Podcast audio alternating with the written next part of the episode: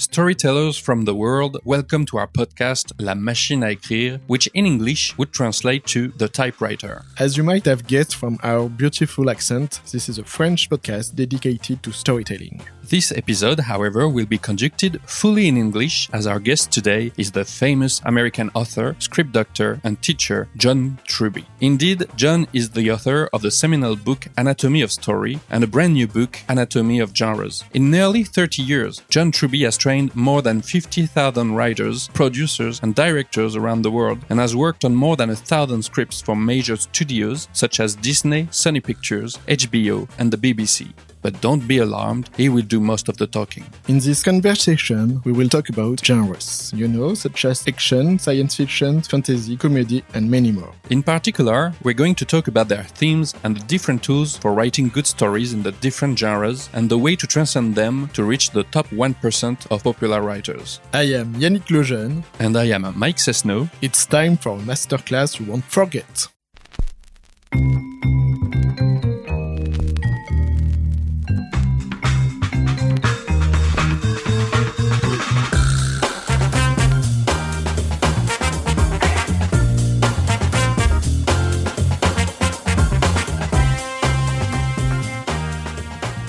It's a little tradition of us at the beginning. We love to start our show by asking our guest the ultimate question What makes a good story?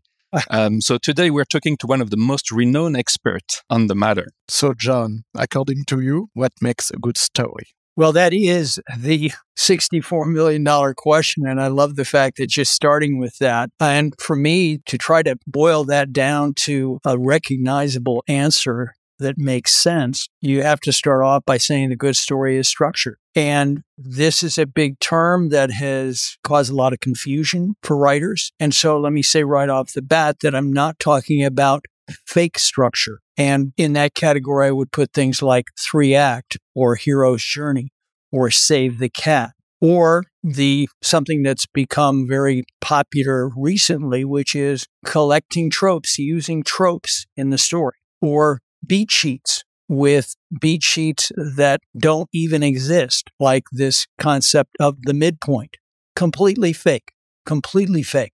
No, I believe that a good story is based on deep structure, which is how the main character evolves by going after a goal and encountering opposition. And that leads to what I think is the single most important technique of good storytelling, which is that plot must come from character.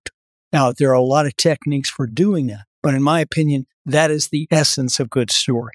A lot of our listeners have read your book, Anatomy of Story. It's a famous book. Many of our guests have mentioned it on the show before, and many have attended your masterclass in Paris. So, what got you started on writing Anatomy of Genres? Well, it's an interesting evolution because when I first started writing The Anatomy of Story, my intention was to include all the professional techniques a writer would need in order to write a best selling novel or a screenplay that sells. But the one subject that it doesn't cover, which is now the key to writing a hit film or novel, is how to write the different genres that make up 99% of popular story today. If you want to succeed as a professional writer, you have to write stories that the business, and by that I mean the studios, the publishers, and of course, especially the readers, want to buy, which means mastering the structure of the genres that you write. And that in turn means, first of all, mastering the 15 to 20 plot beats that are unique to each story form. Because if you don't know those beats, and if you don't hit every one of them, you have no chance of getting to the top because popular storytelling today is such that if you want to be successful, it means you have to get to the top 1% of writers in the world. Those are the people who have a story brand. Those are the people who sell and resell their work, who work as professionals. And my real passion for the last five to 10 years has been how do I help writers get into that top 1%? In your book, you break down everything storytellers have to understand about the 14 most popular genres, such as horror, action, uh, fantasy, science fiction, crime, detective, comedy, love stories, and many more. Before we dive in, can you tell us what are your favorite two genres and why you love them? That's a great question. Um, my favorite two genres uh, are probably the Western and the gangster story. And it very much has to do with my personal background, which is that growing up when I was a kid, many, many years ago, and I won't tell you how long ago that is, the Western was all over television. Half the shows in television were Westerns. And what's interesting about the Western, even though it's very much focused toward the United States, it's a much bigger subject than that. The Western is about the rise and fall of civilization. In particular, it's about the rise of the American dream. So it's a very hopeful form. It's really how do you create a nation and how does each individual, you know, seeking their own place in the world, how do they help build that nation? And so it's a very positive can do genre. The reason it became so popular to me was when it turned into the anti Western. If the Western is about the rise of civilization, the anti Western is about the fall of civilization. And the anti Western is where the Western becomes an art form. Before that, it becomes a creed. With the anti Western, it becomes an art form. It raises its level. In fact, in the period from about eight, uh, 1968 to 1971, you had four great anti Westerns. And there has never been that kind of spurt of greatness and creativity in a genre in history of story. So those were The Wild Bunch, Butch Cassidy and the Sundance Kid, Once Upon a Time in the West, McCabe and Mrs. Miller. And those films not only showed me a much more realistic picture about the making of my country. They showed a picture of how civilization can rise and fall, that it's kind of a cautionary tale. And what about gangster? Now, interesting thing about gangster is gangster is a direct outgrowth of the Western. If classic Western is about the rise of the American dream, the gangster story is about the fall of the American dream. It's about the corruption of the American dream. And in this way, it really shows if the Western is about really 19th century, the gangster story is about the 20th century and about the way we live now. It's a very accurate picture about the way we live now. In the book, I talk about the importance of transcending genres. In other words, don't just do the genre the way everybody else is doing it. You've got to jump it to another level so that you really stand out from the crowd. Can you tell us more about the three ways to transcend a genre that uh, you are stating in your book? Sure. In the book, I talk about there's there's three rules in terms of being successful as a popular storyteller today. The first is you have to write in the genre world because it is a genre world. The second is that you need to mix genres in your story. You need to have anywhere from two to four genres for it to be a successful story. But the third rule is that if you want to be successful, you have to transcend the form. And there's three ways you do that. First of all, you twist the beats. In other words, instead of hitting the plot beats the way they are normally done, you do them in a unique way. You flip them in some unique way. Let me give you some examples of this from, from Avatar, for example. Avatar is a very interesting story because it tracks going from a male myth to a female myth. So, for example, in myth stories, one of the main beats is the talisman. Talisman is an object of power or significance that identifies the hero. Well, in a typical male myth story, which is what we almost always see, that talisman is something like a sword. In Avatar, it's a female myth talisman. It's the seed of the sacred tree. Also in that story, birth of the hero is one of the basic beats of a myth story. Well, in Avatar, they do the rebirth of the hero. And we see him as he takes on his Na'vi body. That's the first way that you do it. You twist the beats. The second way you do it is that each genre expresses a life philosophy through the theme. And this is the true power of genre storytelling.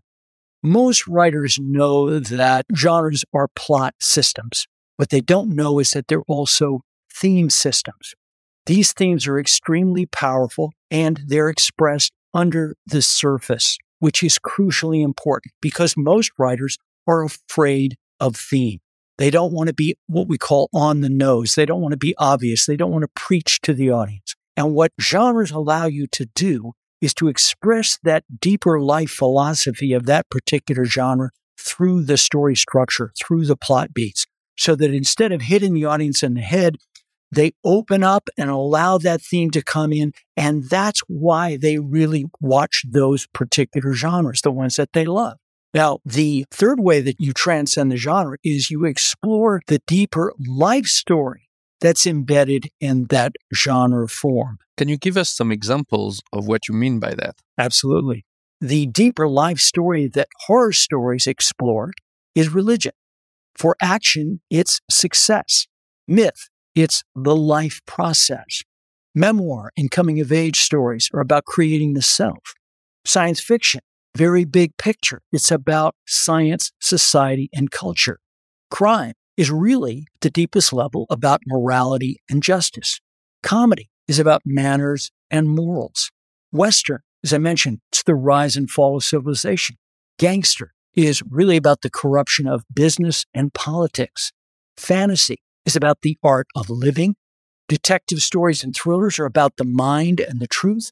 And love is about the art of happiness. If you can use all three of these techniques to transcend your form, you will be writing in very rarefied atmosphere. You will be alone on the mountaintop because virtually no one is hitting storytelling at that level right now. About what you just said about Avatar mixing a lot of genres and the way that combining three or four genres is the way to transcend the genre. In your book, you explain that Star Wars were the first movie to mix several genres. This contributed to its global cultural impact worldwide. Since then, studios and writers have learned to mix genres, as you explained in their stories. In your opinion, are all genres mixable together, or are there some genres that are yet to be successfully mixed together? Theoretically, all genres are mixable, but there is no question that certain genres combine well and others do not and it has to do with the genre spectrum. Basically, genres are on a spectrum from total action to total mind. So, on one extreme, we would have detective stories, total mind. On the other hand, we would have the action form, total action. Now, certain forms you would think would not mix well. But that is one of the tricks to transcending the form, which is not only do we want to twist the individual beats of the form, we want to mix genres that are not normally combined. So, for example, Men in Black was very popular because it combined science fiction and comedy. Very rare. Inception, very popular because it combined science fiction and heist story. These never go together. And yet the writer was able to figure out how to do that. And because it was so unique, people hadn't seen it before. They went, wow, I love this. So it's one of the key strategies that you want to try to find two or three genres that you can combine that have not been combined before. Now, here's the problem. The reason they haven't been combined in the past is that structurally they are on opposite ends of the spectrum. In other words, the way they hit each of their beats is in certain ways fundamentally opposite from the other genre. And so it's very hard to put them in the same story because when writers try to mix genres, if they don't know what they're doing, they end up with story chaos. You have to understand how to combine these genres, especially genres that don't normally go together. And the most important technique for doing that is whatever genres you're going to combine, choose one genre to be the primary form. Because you were talking about a hierarchy of genres, that's a subject that we were very interested in. Yes. You say that, you know, that the love is the ultimate genre. And uh, we were wondering uh, why you think there is a hierarchy of genres. This was the biggest revelation for me in writing the book that if you sequence the genres in a certain way, you get what I call a ladder of enlightenment what do I say? That each genre has tremendous wisdom that they express through the theme. However, certain genres are very primal. Others are express elements of what it means to be human at the highest level. For example, at the very beginning, the lowest rung of the ladder is the horror story.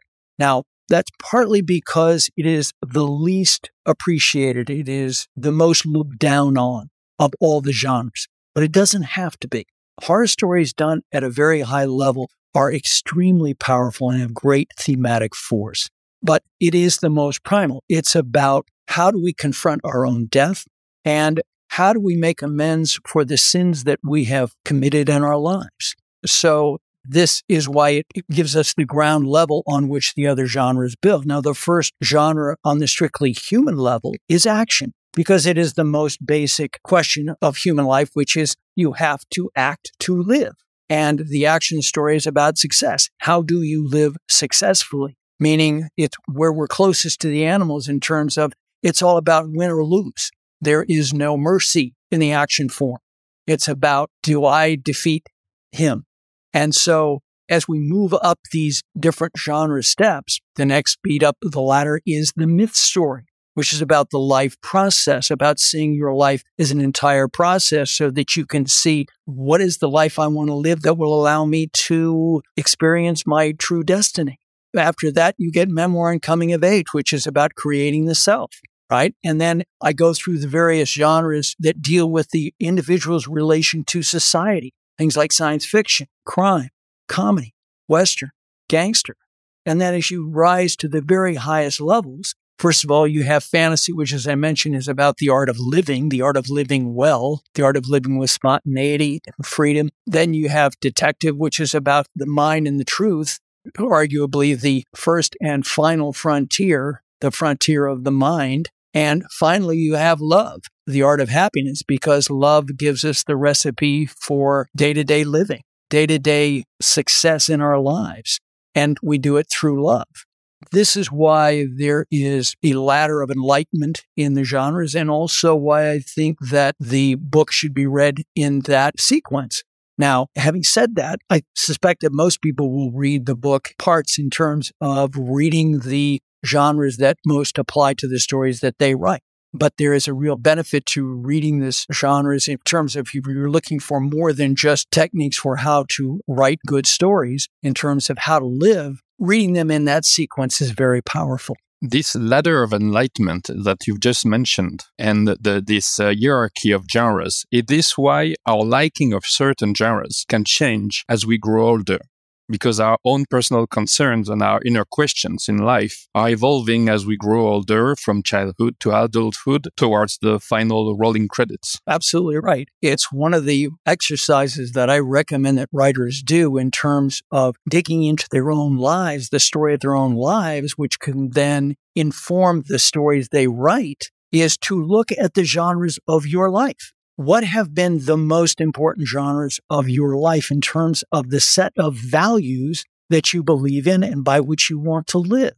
And so, to take my own case, as a kid, I started off living a story form of Western and action story. This is what inspired me. But as I grew older, I left those behind. And I mentioned when I was in my late teens in, in college, I was, you know, very much affected by the power of the anti Western, which is the opposite set of themes and values of the Western. And then the area of crime, morality, and justice became much more of a concern to me in my life. I think that in the last half of my life, I've tried to really focus on detective and love. These are the genres and the set of values that really infuse my life and that I try to make my life all about.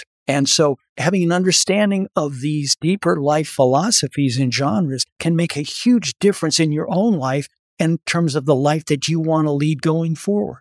Let's go through some of the genres that we have talked about. And you told us that horror was linked to escaping our sins. Um, is that why you say in your book that Adam and Eve is the first horror story? Horror stories are about confronting death and dealing with the sins that we have committed in our lives. And horror then is perfectly expressed in the Adam and Eve story. Interestingly enough, Adam and Eve is the first horror story, and the story of Cain and Abel, their sons, the first crime story. So with Adam and Eve, we have the heroes, Adam and Eve, going up against the first opponent, who is the monster.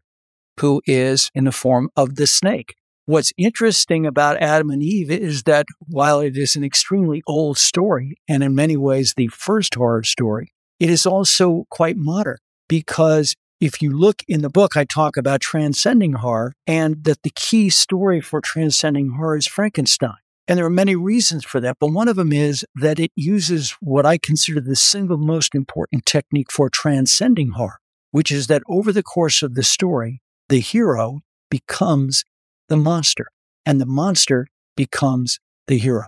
So the character that we thought was monstrous, was terrifying, was horrifying, turns out to be the most human of all. And the character we thought was our hero turns out to be an animal who reacts violently against what does not look like him.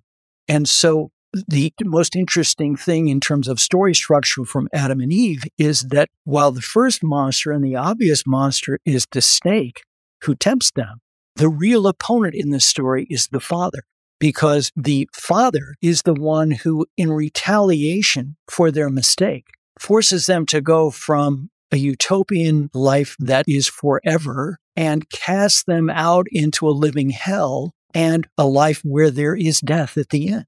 That becomes the true opponent and a much deeper human opponent. The Bible is so full of great storytelling. And when you look at these different stories in terms of different genres, it's very, very illuminating in terms of how way ahead of its time it is in terms of its ability to tell stories that can affect millions of people over thousands of years. Let's move to action. Can you tell us more about the four point opposition technique that you use to prevent a simplistic opposition between two characters? Four point opposition, in my opinion, is one of the easily 10 most important techniques in story. Why is that? It's because the biggest challenge that writers have in popular story today, in every medium, is having enough plot. Plot has more techniques that go into it than all of the other major writing skills combined. And frankly, most writers do not know anywhere near all the techniques of plot that they need to know in order to write a professional level plot that can have worldwide effect.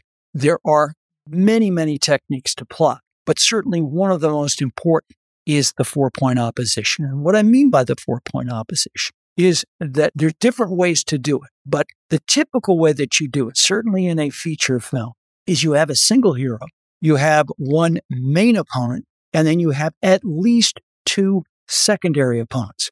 Now, what that means is that instead of going with a two point opposition, that is just having the hero fighting a single main opponent, which only gives you a single conflict, with four point opposition, you immediately have multiple conflicts happening throughout the story which means that the amount of plot density increases exponentially. And so you not only have the hero versus the main opponent, the hero is also fighting the second opponent and the third opponent. And we can even get opposition between the different opponents. It allows us to have attacks against the hero coming at a much faster rate. And this gets to what I consider probably the biggest misunderstanding of story that exists in the entire world of writers, which is they don't understand what plot really is. What most writers think that plot is, they think that plot is the sequence of actions that the hero takes to try to get the goal. And in the process of going after that goal, they're run up against different opposition. Well, that's how the reader experiences the plot. But that's not how the writer creates the plot. The key to creating plot is to realize that plot is the master plan that the main opponent and the author use to put the hero in the greatest possible trouble. If you think about plot from the point of view of the opponent, it immediately becomes much easier to figure out because you realize what I'm doing here is sequencing a number of attacks that the opponent is going to use to defeat the hero from getting his goal. This gets to the biggest problem that writers have in creating plot is they think that it's just a series of unconnected obstacles that the hero has to overcome. No, it's a sequence. It's an entire campaign that the opponent is doing that the hero has to overcome. This is also why you need to know the endpoint of your plot before you begin writing the story. This is the, the, one of those basic requirements there is that many people fight against. But this idea that plot is the opponent's scheme means everything falls into place for you, which is why one of the techniques that I talk about in the detective story, which has maybe the trickiest use of opponent in any story form, is when you're coming up with the plot, always begin with the opponent's plan because that will determine everything to come after that. Let's move, if you're okay with that, to another genre, one that I really love myself. That's myth. Here's a fun fact for you. In French, we use the same word for genre and gender. In your book, you explain that some genres are to be written slightly differently according to the gender of the hero. Uh, for example, what differentiates, according to you, a male myth from a female myth, the one you mentioned when we talked about Avatar? Well, you, you've put your finger on one of the two major revolutions in story that we have all lived through just in the last 20 years. The first major revolution in story, and this I put at the level of the rise of the novel in the mid 1700s and the rise of film in the early 1900s. The first of these revolutions is the rise of television as an art form. The second is the reemergence of the female myth. Now, female myth has been gone from Western culture for over 3,000 years. But just in the last 10 years, it's come back and it's coming back strong. So in the myth chapter, I talk about the difference between male myth and female myth. And I point out that, in my opinion, female myth will be a major form of worldwide story for the next few decades. So, one of the reasons it's difficult for writers to understand the idea of a female myth is that because we've been experiencing the male myth for 3,000 years, the perception has grown up that that's the only way of writing myth or writing story that we have. And this comes from Joseph Campbell's idea of the monomyth. He's one of the great figures in the history of story, but on that, I disagree with him strongly. In fact, the beats of the myth story, the monomyth that he talks about, are really the beats of a male warrior myth. So, what are these other ways of telling the story, most especially the female myth? Well, you begin with the different source of these two myth forms. Male myth comes from the hunt, where we have essentially a single goal. It's very much a linear storyline as the characters, the heroes, try to catch the animal and win the game of the hunt. Well, female myth is all about the seasons. It's all about crops. It's all about the cycle of life. And so we get a fundamental difference in terms of how that story form plays out. So male myth is very much a linear story form, whereas female myth is similar to the life of, you know, plants. It's all about we get birth, we get rise to maturity, we get slow decline, then death, then rebirth, resurrection, and life begins again. So what you see there is, first of all, two very different forms of immortality. And that is the deepest theme of myth is how do you gain immortality in this life? The simplest way I find to distinguish the two of them without going into the, the separate beats of each one is that male myth is about divide and conquer. Female myth is about combine and grow. And you can see those are fundamentally different approaches to how to live. They're also fundamentally different approaches to how to tell a story, especially focused on conflict. Because we have been in this male warrior myth form of storytelling for 3,000 years, there has arisen the idea, we all know it, we've all heard it a hundred times, that we want more conflict. Conflict equals drama. And that gets its expression in the end of the male myth story, where you get the final battle. And it's a big physical battle, it's violent, and a lot of people die. Whereas female myth is not about that. Female myth is about how do you avoid conflict? How do you come up with a solution that doesn't require us to kill each other? And I would argue that that is thematically a much healthier way for the world to live with the way the world is structured now going forward. But then you can see, as a writer, you can see the challenge you have. How do I tell a story with less conflict? Very tough to do. But if you look at some of the films that are female myth stories that have just come out in the last few years, things like Avatar, which moves from male myth to female myth. Uh, you have stories like Gravity, stories like Arrival. These are stories uh, where you have a female main character figuring out how to solve the problem on the journey without resorting to conflict. Speaking of uh, Joseph Campbell, can you tell us about the differences between the hero's journey and the coming of age stories? Well, we talked about that genre spectrum. In certain ways, myth and coming of age story are on opposite ends of the spectrum. Myth is about, you know, superheroes and super monsters and fantastical journeys and so on and so forth. The memoir and coming of age story are very much smaller. They're very personal. They're very much focused on a particular moment of somebody's life. And they're not fantastical. They're very much expression of the drama form, which is typically about conflict between intimate opponents, conflict between characters who are within a family. So in that sense, it appears that these are totally opposites in the way that they work. But in fact, myth and coming of age are both in a larger sense about creating the self. Myth does it with big picture. Coming of age does it with small picture. Now, coming of age is the term that we use in English for a story form that started in Europe, especially in Germany, known as the Bildungsroman, which is a specifically defined as a story of formation. How did the character become who they are? And it typically focuses on a specific moment of that person's life. And uh, certainly in terms of American storytelling, that moment is usually when they are a teenager becoming a young adult.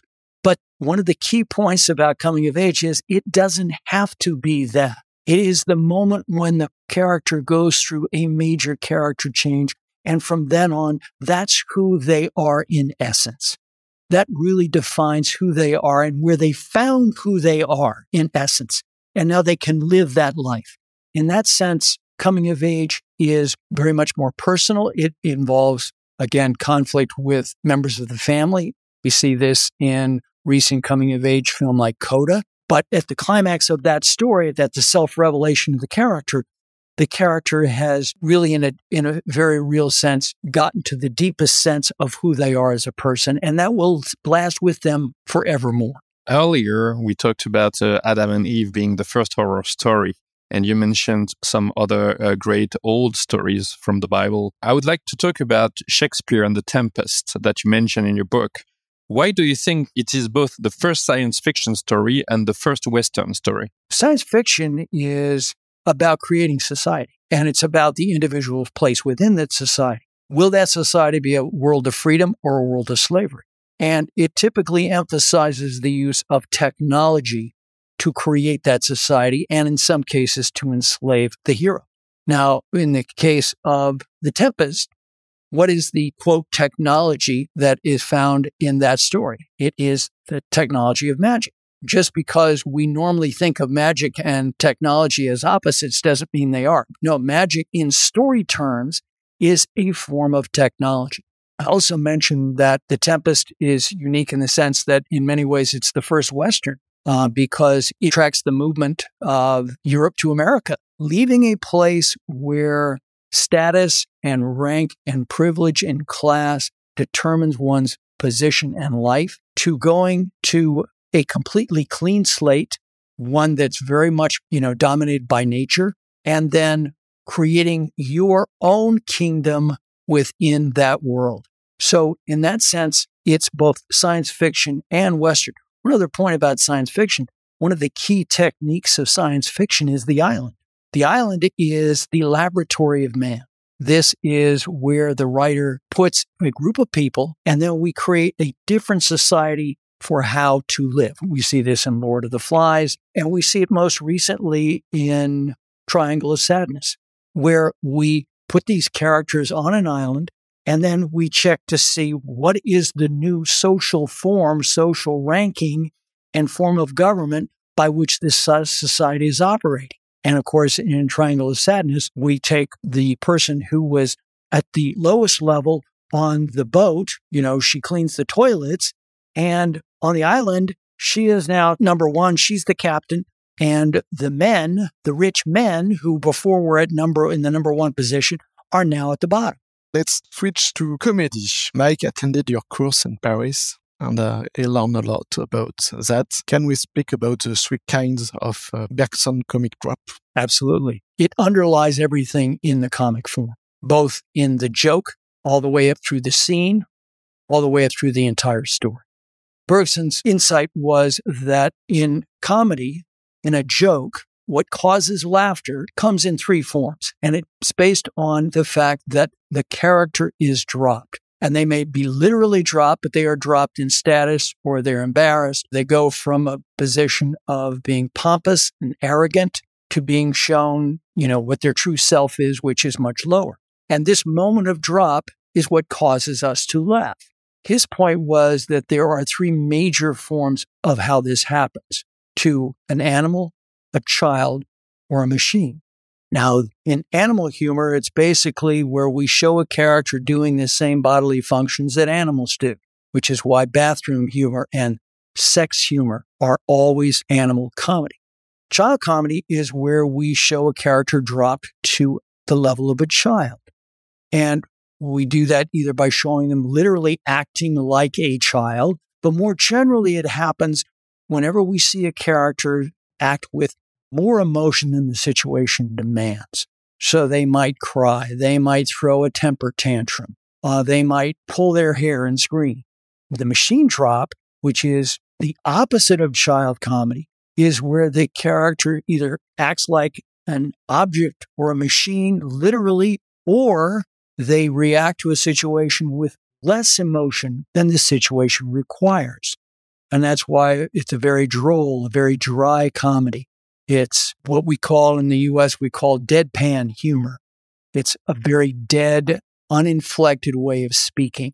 When you look at either an individual action in a story or when you're trying to do a joke in a story, always be very clear exactly how is this person being dropped.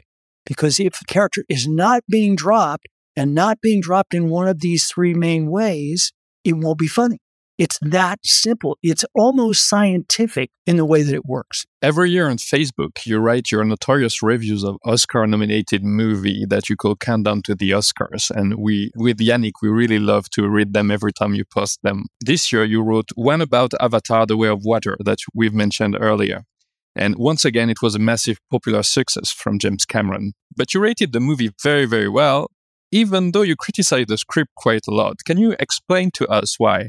It was very similar to the response that I had to Top Gun Maverick.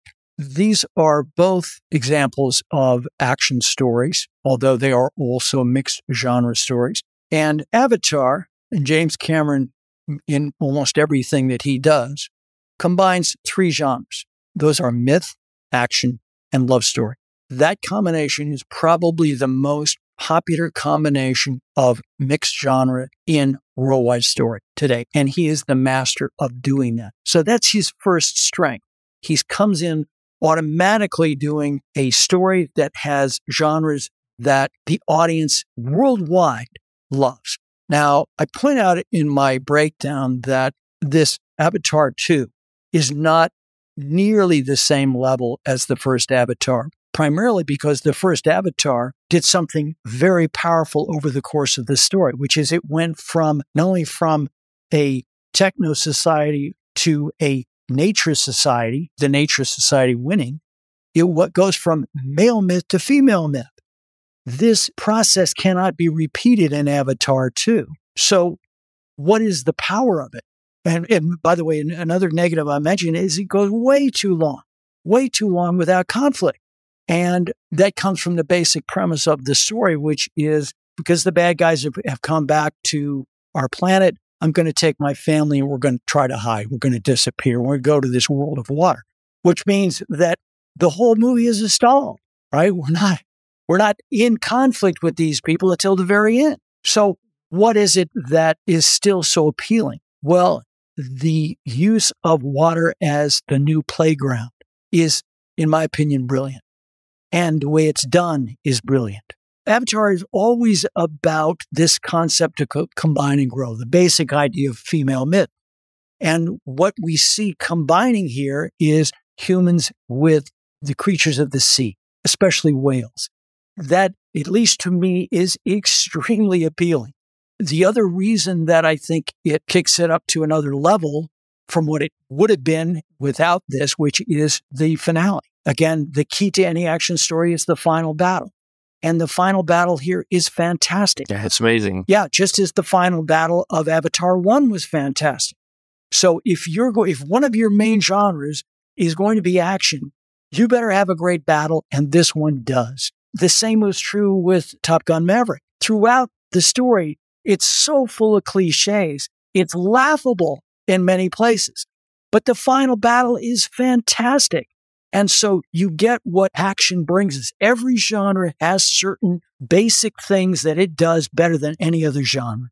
And what action does better than any other genre is it inspires because we see the accomplishments, the physical feats that these characters are able to accomplish make us feel great.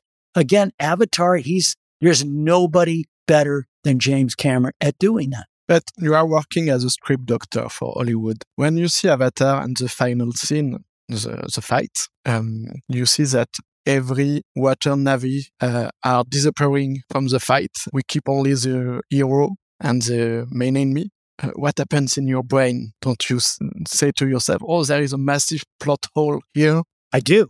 And at the same time, I say, I know exactly why they're doing it. And we see this in the first Avatar battle. What you want to do is you want to go from massive scope down to a, the end of the battle should be one on one. Always what you want to do because you get the benefit of the massive scope of the battle that is especially powerful in cinema, but then you get the emotional power of one on one fight. And that's why all great battles in the action form work that way. So this brings up the fundamental contradiction in all action stories, which is there is always a contradiction between what should happen emotionally and what should happen realistically in terms of plot. Action stories are notorious for having bad plot. First of all, not having enough plot, but second of all, having massive plot holes. And Avatar is no exception. In fact, you could say that it's even worse than many other action stories in that sense. The biggest problem I had, and I don't want to, you know, ruin the ending for anybody, any of your listeners who haven't seen it yet, but there's another plot hole that happens at the end, which I realized had to be done in order to set up the next film. Yet it was emotionally and realistically totally absurd. And that factors into my appreciation of it. As a viewer, I think, and as, as a story doctor, I think, couldn't they have come up with some other way to do it besides that? But no, they couldn't. And so I, I just have to accept it and say, you know, the rest of it, many other parts of the rest of it were good enough that I can overlook that. Can you tell us what is the latest good story in sense of narrative of any genre that you have read, seen, or heard? The most recent, and you talked about the Oscar breakdown that I did, was The Woman King. This is a story that is very much in the category of an Avatar, the Top Gun Maverick, in the sense that it is an action epic. Action epic is the transcendent form of the action genre. In this particular story, what was so impressive to me was that it plays out the rebirth of an African kingdom, but one that is not based on slavery. And that it means that it immediately kicks up the theme that you normally get in an action story tenfold. What it gives us is one of the rarest combinations that you get in popular storytelling today, which is a story that is highly plotted. Remember that importance of having a powerful plot, but also that has tremendous thematic power. This is something that Hollywood is largely incapable of doing at this point because all they do are these superhero movies, which tend to have, first of all, they don't have a whole lot of plot and they have very little theme because they're almost always savior stories. But in this particular case, because the film focuses on the leader of African Amazons, it turns into a black and female empowerment origin story that has international scope. in terms of somebody who's all about story, what was appealing to me and what I was so impressed with, this is a story that loves plot and knows the power that plot has to express character development with emotional power. And this is contradictory to what we normally think of in, you know, art house films, highly Oscar nominated films, which tend to have zero plot and think that you get character change has more emotional power if you don't have plot. Exactly the opposite is the case. The more plot you have, the more emotional power the final character change will have. And Woman King showed this beautifully. And uh, what was the last time we were hooked by the promise of uh, a story or a pitch and were disappointed in the end? It's a film that just won the Oscar for Best Picture, which everything, everywhere, all at once. When I saw that movie, the first thing that entered my mind was Shakespeare's famous line, full of sound and fury, signifying nothing. And I don't want to be too hard on because I what I did like about it was it's very ambitious. It's trying to do something new trying to do something we haven't seen before. But unfortunately, in my opinion, when you pull the curtain aside, you realize there's not a lot there. And there's, I think, certain really important structural reasons for that. First of all, it's a video game movie where the heroine is going to try to find different paths of escape in the multiverse. And what that means is that, like video games, it is a multi branching story. Now, multi branching can do some really great things for you. But there is a huge cost, which is typically it lacks narrative drive. And that happens here. And that's made worse by the fact that these different paths that she takes are really the same beat. This is one of the cardinal sins of plot, hitting the same beat. And in this case, it's a series of fights that she has. And like superhero movies, these are superhero fights that have no consequences they mean nothing. You know, Thor gets tossed, you know, through 10, you know, skyscraper buildings and shakes his head a little bit and gets back into the fight. Nobody's going to get hurt in these things. So the basic sequence of the story had very weak narrative drive it didn't have development, it had repetition. And then what is the result? Well, somehow at the end, this meaningless repetition of fantasy fights has a positive effect on her that she solves her psychological problem and her problem with her daughter. Well, maybe she does. I don't know how. I, I, I, certainly don't see how she's able to do that. It really just struck, struck me as something that I talk about in the anatomy of story class, which is the common misconception about character change, what I call the light switch school of character change, where you just flip the switch in the final scene and somehow the character has changed and they've learned something. Well, it doesn't work that way. No, you have to do that through the plot. And they don't do that through the plot. It was a movie that I'd heard a lot of great things about going in, and that probably was part of the problem because my expectations were so high.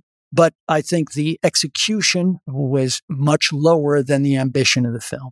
Let's talk about your career. Looking back, can you tell us about one thing that you are especially proud in your work? Well, I would say probably two things the anatomy of story and the anatomy of genres.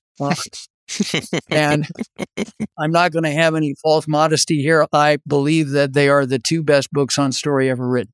Obviously, other people will have to judge that, not me but I certainly wrote both of them with that ambition. And I think each book does two very different things. You know, Anatomy of Story focuses very much on how do you write a great story. Anatomy of Genres takes it many steps further in ways that 10 years ago I would not have predicted I could do that or that could be done in terms of exploring the deeper workings of story and how to write something great within the popular story world. Because this is the great challenge. There's so often there has been this dichotomy between I want to write something that's really great versus I want to write something that's popular that people will read, people will see. Well, my belief is that you can do both and should do both at the same time. And what I tried to do in Anatomy of Genres is to give people the tools, both plot wise and theme wise, to allow them to do that. And it's the area of theme that is really so new. There is no book ever in the history of storytelling that talks that extensively with that much detail, with that much practical tools for how to express great theme through storytelling.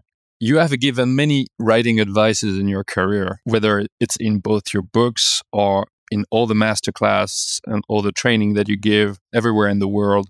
But what would you say the best writing advice you have ever received yourself? Well, you know, that was the biggest problem I faced in my career was that I didn't get any. It's partly because of when I started. I've been doing this for a lot of years. And when I started, there weren't any books on how do you tell story, especially in film. They just didn't exist. And so whatever advice I got at that time was either simplistic or wrong. And so I realized I'm going to have to figure this out on my own. I'm going to have to be self taught here. What did I do? I basically took a page from Aristotle's book. Instead of starting with the theory and then trying to apply it to stories, what Aristotle did was he went to the plays, he went to the theater, he saw these different examples of drama. And then from that, he tried to expand it out to universal, to how does story work? So here's what I did. Every day, I would go to the local art house cinema where they would show two great films a day. And I sat in there for three years and I took notes in the dark. And I always sat on the left side in the aisle so that I could get the light from the screen. the wouldn't get blocked by somebody sitting in front of me, and I get the light from the screen so I could read my notes. I could take notes.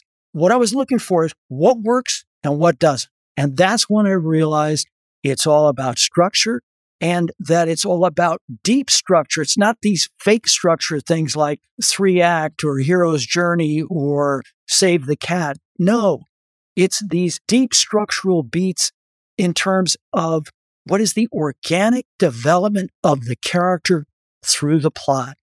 This is where the whole game is won or lost. The ramifications of that is huge. First of all, it means that every story you tell, if you organically unfold that unique main character through those unique plot beats, you're going to have a story that no one else is telling.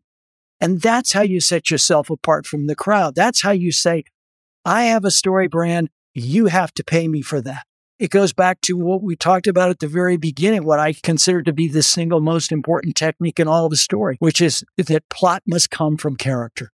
And if you do that, you are already ahead of 90% of everybody else writing today. And uh, we talked about other books. What is the book outside of yours that one must absolutely read to understand how to craft a good story? If there is any. Well, there is. There is. There's a book by Northrop Frye called The Anatomy of Criticism. And my anatomy of story and anatomy of genres is partly a tip of the hat to his greatness. The Anatomy of Criticism is a very dense book. It's very philosophical. In many ways, it's tough to read. It is also one of the greatest books ever written, not just about story, about anything. The Anatomy of Criticism by Northrop Frye is absolutely must read. It was an interesting story about how I first encountered the ideas of it. I was a sophomore in high school. We had a first year teacher and instead of following the proper curriculum, what he basically did was he, tr- he translated Northrop Frye's Theory of the Hero, which is the first section of his book, Northrop Frye's theory of the hero, and he translated it and he made us understand how that worked in the stories that we were going to read that semester. My head just blew up because I realized, yes, that is how not only how stories work, that is some of the greatest knowledge that I've ever gained or ever will gain. So I can't recommend it strongly enough. And at the same time, I always give a caution. It's not easy reading, but if you really want to know a story, you got to read that book. And who's the writer you admire above all, who never disappoints you? I'm going to have to go back a, a few decades, a few centuries on that one, and go with Charles Dickens. In my mind, there is no one who is able to combine character with plot to create great characters, appealing characters, to weave an often very complex plot In later years of the 19th century, we got started to move into anti-plot, where plot became a dirty word. To me, plot is the one, certainly one of the great joys, if not the great joy of, of reading and watching stories. And so his ability to be great in both character and plot and to be able to do that over so many books and at the same time make tremendous strides and tremendous accomplishment in terms of expressing theme at the highest level, both politically, economically, as well as personally. I mean, I just don't know anyone, any author who's been able to put it together the way he did. And uh, as we are reaching the end of uh, of our conversation, I want to talk a little bit about uh, what you talk about at the end of your book. In Anatomy of Genres, the last chapter is a very, very short chapter, and you devote this chapter on the future of storytelling. Uh, what are your thoughts on the new ways of experiencing stories that have emerged in the past few years, such as uh, virtual reality, interactive theater plays, or immersive video games that emphasize more on story, plot, and characters' choice that more than action and gameplay. Is there a brand new form of storytelling or genre that has recently caught your attention and maybe surprised you in a good way? Well, I'm so glad that you wanted to talk about that here because to me, the future of storytelling is fascinating. What we're moving toward, we're already partly there. And I think it's important to see the larger picture here of what's going on. In my opinion, it's a complete interconnection between life and story. And I believe that's a good thing because the more that story informs our lives, the more we can make a life that we want to live.